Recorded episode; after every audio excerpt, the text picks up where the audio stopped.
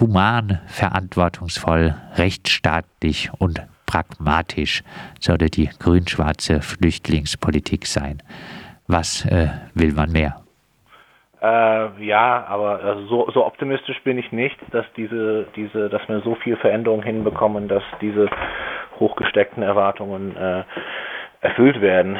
Ähm, wir hatten ja schon vor den Wahlen miteinander gesprochen und dann hatte ich gesagt oder festgestellt, dass eben keine der Parteien das Thema wirklich äh, äh, besonders sich auf die Fahnen geschrieben hat, zumindest nicht in einem positiven Sinne, dass das ganze Thema im Wahlkampf auch so gut wie keine Rolle gespielt hat.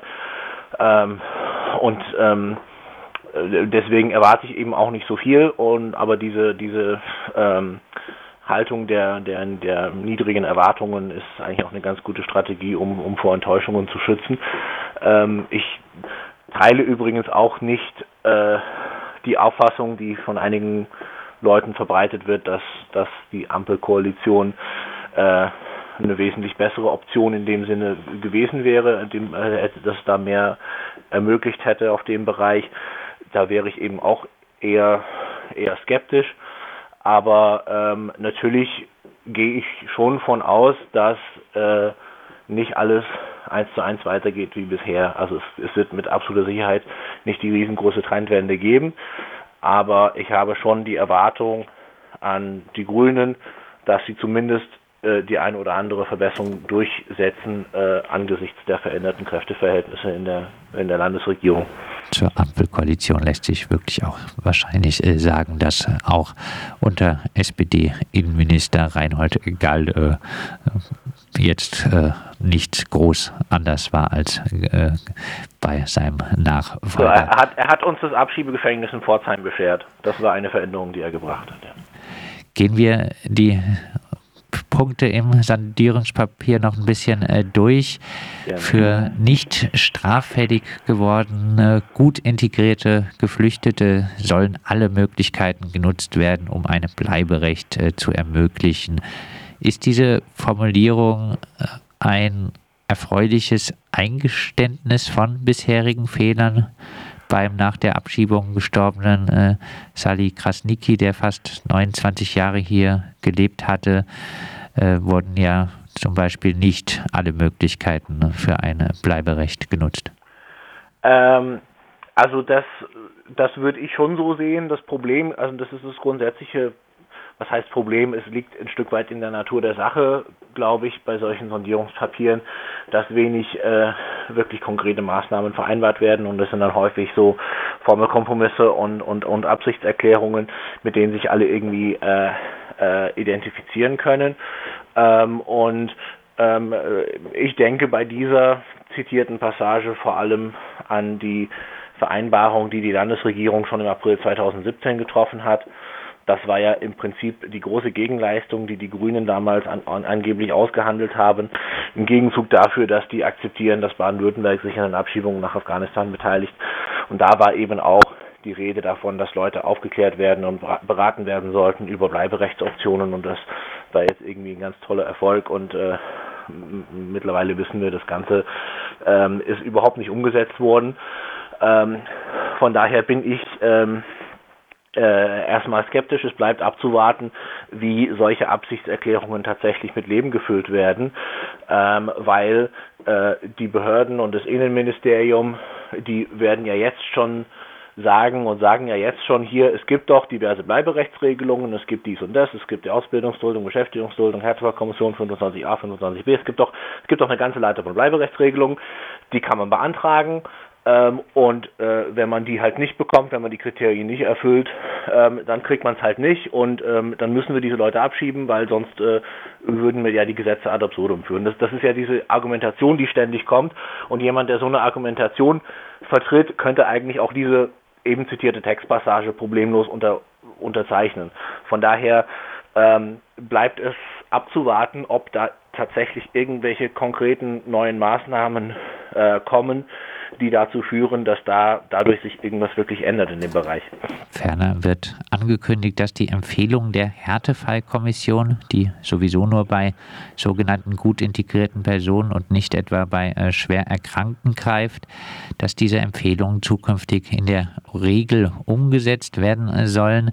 In der Vergangenheit war das äh, nicht äh, immer der Fall oder immer weniger sogar der Fall.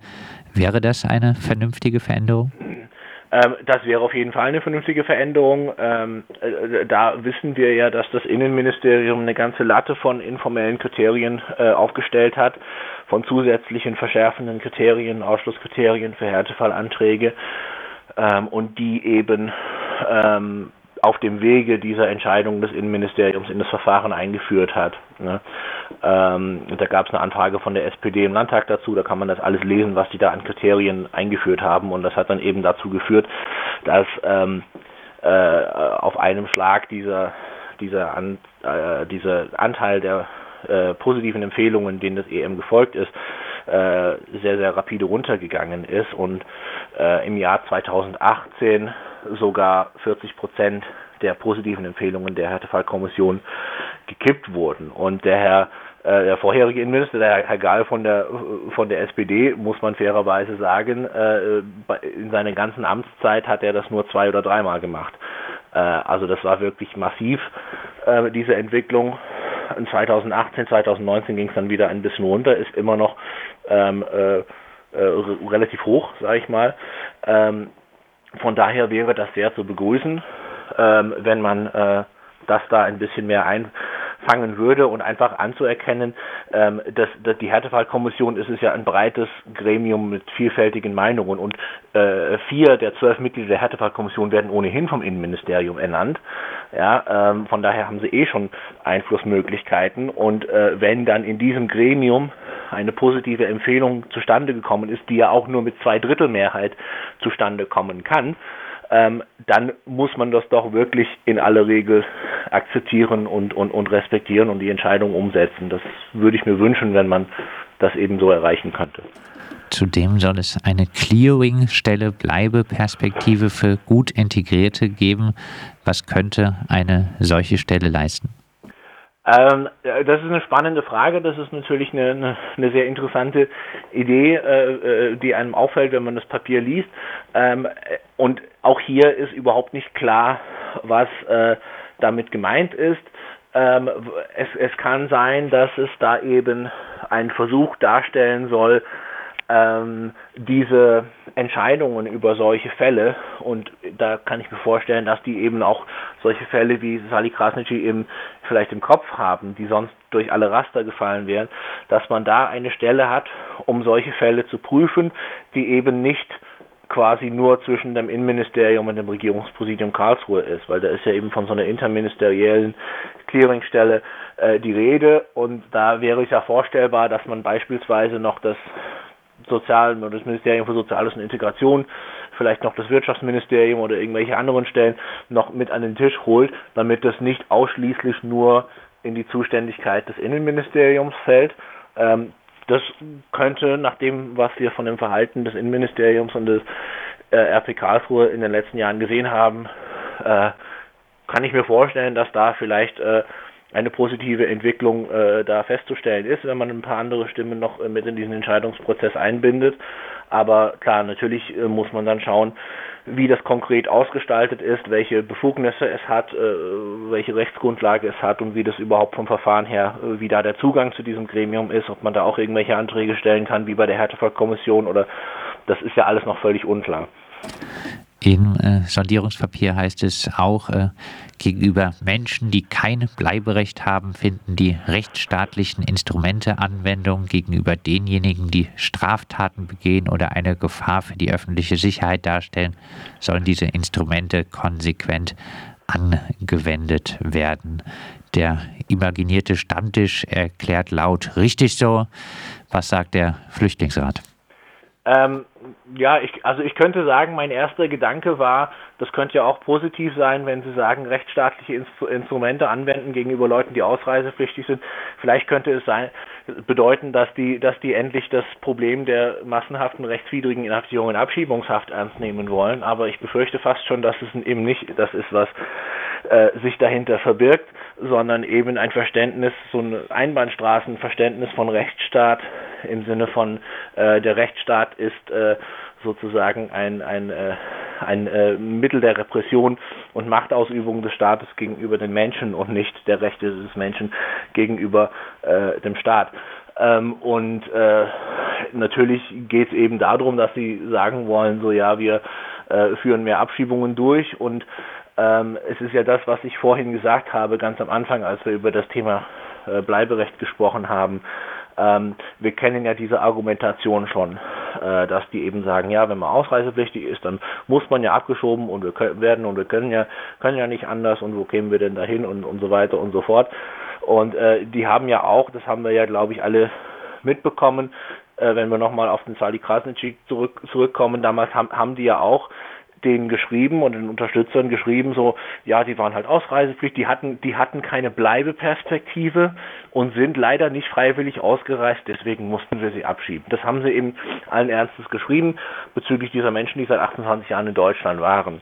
Ja, und auch da ist halt das Problem, diese Einstellung geht komplett konform mit so einer Formulierung. Ne? Also da frage ich mich, ähm, was, was meinen Sie genau, wenn Sie sagen Leute, die kein Bleiberecht haben? Ja, weil die Leute, die seit äh, Jahrzehnten hier sind, äh, die vielleicht sogar die Möglichkeit hätten, äh, eine Aufenthaltserlaubnis zu bekommen, wenn irgendjemand sie darüber aufklären würde und beraten würde und vielleicht noch den einen oder anderen Schritt gehen, der ihnen noch fehlt. Die haben ja jetzt erstmal haben die kein, kein Bleiberecht jetzt noch. Ne? Die Frage, ob sie eins bekommen könnten oder ob es erwünscht ist, dass sie eins bekommen, die ist ja noch offen. Ja? Und äh, deswegen sind solche Passagen natürlich problematisch, weil solche Passagen ähm, auch für ein weiter so äh, stehen könnten. Ne? Und ich hab, hoffe, wie gesagt, dass es kein 1 zu 1 weiter so gibt, aber äh, solche Passagen tragen natürlich eindeutig die Handschrift von de denjenigen, die äh, überhaupt nichts gelernt haben aus den Fällen, die wir in den letzten Jahren gehabt haben. Weiter hat man angekündigt, dass man sich auf Bundesebene dafür einsetzen wolle, dass äh, auch Zeiten der Aufenthaltsgestattung im Rahmen der Beschäftigungsduldung einbezogen werden. Und äh, offenbar soll es auch wieder ein Feigenblatt für die Aufnahme von Flüchtlingen geben, ein neues kleines Kontingent von Frauen und Kindern aus dem Nordirak soll wohl aufgenommen werden. Abschließend, was für Punkte, was für Ankündigungen fehlen dir im Papier der Sondierungsgespräche für einen wirklichen Wandel in der Flüchtlingspolitik? Also ich, ich habe ich ja schon am Anfang gesagt, ich habe ein gewisses Maß an Verständnis dafür, dass man sagt, in einem Sondierungspapier werden erstmal allgemeine Leitsätze formuliert und die konkrete Ausgestaltung, die folgt dann erst. Von daher gebe ich die Hoffnung nicht auf, aber es ist ja auch ein guter Zeitpunkt, um zu sagen, was da eigentlich in so einen Koalitionsvertrag rein äh, würde.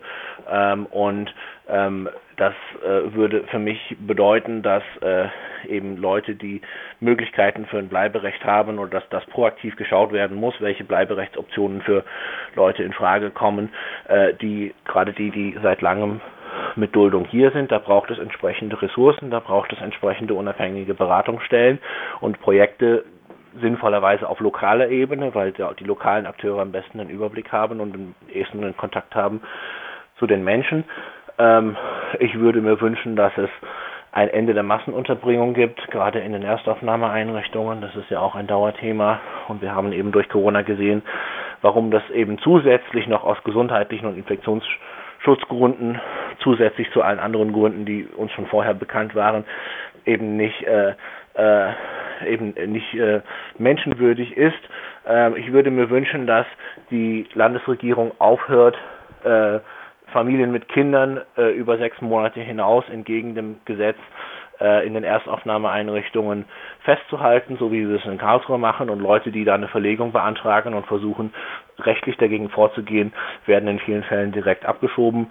Ähm, ich würde mir wünschen, dass Baden-Württemberg aufhört, sich beispielsweise an Abschiebungen nach Afghanistan ähm, zu beteiligen ähm, und auch ähm, generell im Moment, vor allem im Moment in den Pandemiezeiten, ähm, Abschiebungen in äh, Abschiebungen überhaupt in einer Zeit, wo wir ja alle eigentlich nicht reisen sollen und gerade eben, wenn es in erster Linie um Länder geht, die wesentlich schlechter aufgestellt sind von der Gesundheitsinfrastruktur wie wir. Ich denke da vor allem auch in die Westbalkanländern, weil da extrem viel weiterhin abgeschoben wird.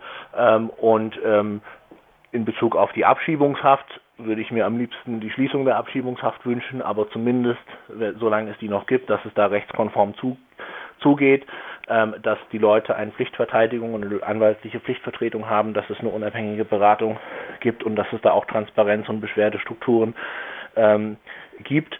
Ähm, und ich würde mir wünschen, dass Baden-Württemberg sich für echte äh, wirksame Aufnahmeprogramme einsetzt, nicht nur für Leute in den Herkunftsländern wie in dem Irak, was natürlich total begrüßenswert und wichtig ist, sondern eben auch für die Leute an den, an den Außengrenzen ähm, Europas, ähm, äh, in Bosnien und in, Griechenland. Ähm, da wird sich eben zeigen, wie viel davon in den nächsten Jahren äh, umgesetzt werden kann. Ähm, wir bleiben am Thema dran und ihr sicherlich auch. Und ich bin mir sicher, wir werden auch in diesem Themenfeld in den nächsten fünf Jahren viel miteinander zu reden haben. Das sagt Sean McGinley vom Baden-Württembergischen Flüchtlingsrat. Wir haben mit ihm gesprochen über die Flüchtlingspolitik in den grün-schwarzen Sondierungsgesprächen.